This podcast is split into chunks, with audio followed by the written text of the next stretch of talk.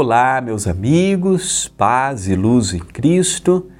Sejam muito bem-vindos ao Pão Nosso de Cada Dia. Comigo, André Luiz Querine Vilar, sou orador e escritor espírita e com muita felicidade apresento diariamente o Pão Nosso de Cada Dia.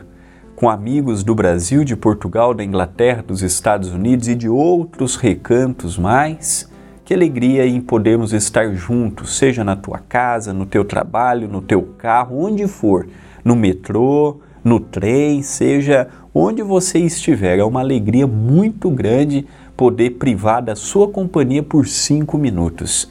E que esta mensagem de hoje, simples, mas carregada com muito amor, carregada com muito carinho, possa trazer reflexão, análise, ponderação para o nosso dia e para a nossa existência.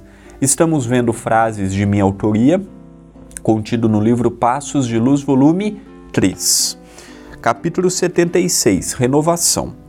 É legítimo sonhar, imaginar e projetar, mas a real transformação virá pelo entendimento. Compreendendo as causas, naturalmente saberá como lidar com elas. Algo que eu sempre aprendi com o meu pai aqui no, no CEPAC é não doutrinarmos as pessoas. Olha, tem de ser assim porque é assim. Não. Eu aprendi desde muito novo que as perguntas necessitam de uma resposta. E quando eu compreendo o porquê disto, o porquê daquilo, eu passo a fazer naturalmente. Ao passo que quando eu sou obrigado, porque o meu chefe religioso, a minha religião, o meu livro mandou eu fazer assim, nem sempre eu coloco o devido amor naquilo que eu estou fazendo, pensando, agindo. Então, como é que eu preciso agir como espírita?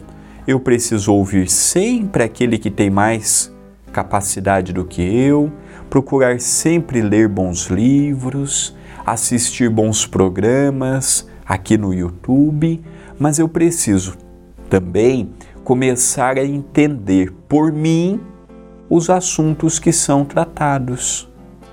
Por que disto? Ah, porque Fulano disse. Essa é uma argumentação que nós não podemos usar. Se eu tenho dificuldade de compreender um assunto, hoje com as redes sociais eu posso escrever para uma pessoa. Quantas pessoas não escrevem para mim diariamente, semanalmente, dizendo: André, você disse tal coisa no programa tal, eu, eu confesso que eu não compreendi muito bem. Você poderia me explicar? Com muito prazer.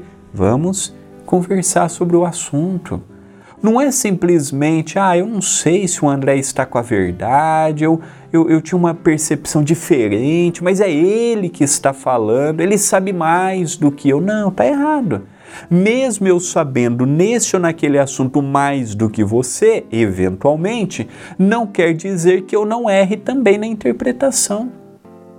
Não quer dizer que tudo que eu fale esteja correspondendo com a verdade. Pode ter assuntos que existam companheiros melhores na compreensão e na explicação do que eu. E eu vou ter que ter a humildade de aprender com eles não de achar que estou certo. Portanto, precisamos urgentemente passar por este processo de entendimento, entender as coisas, compreender as coisas, aceitar o que está em nossas mãos e seguir adiante.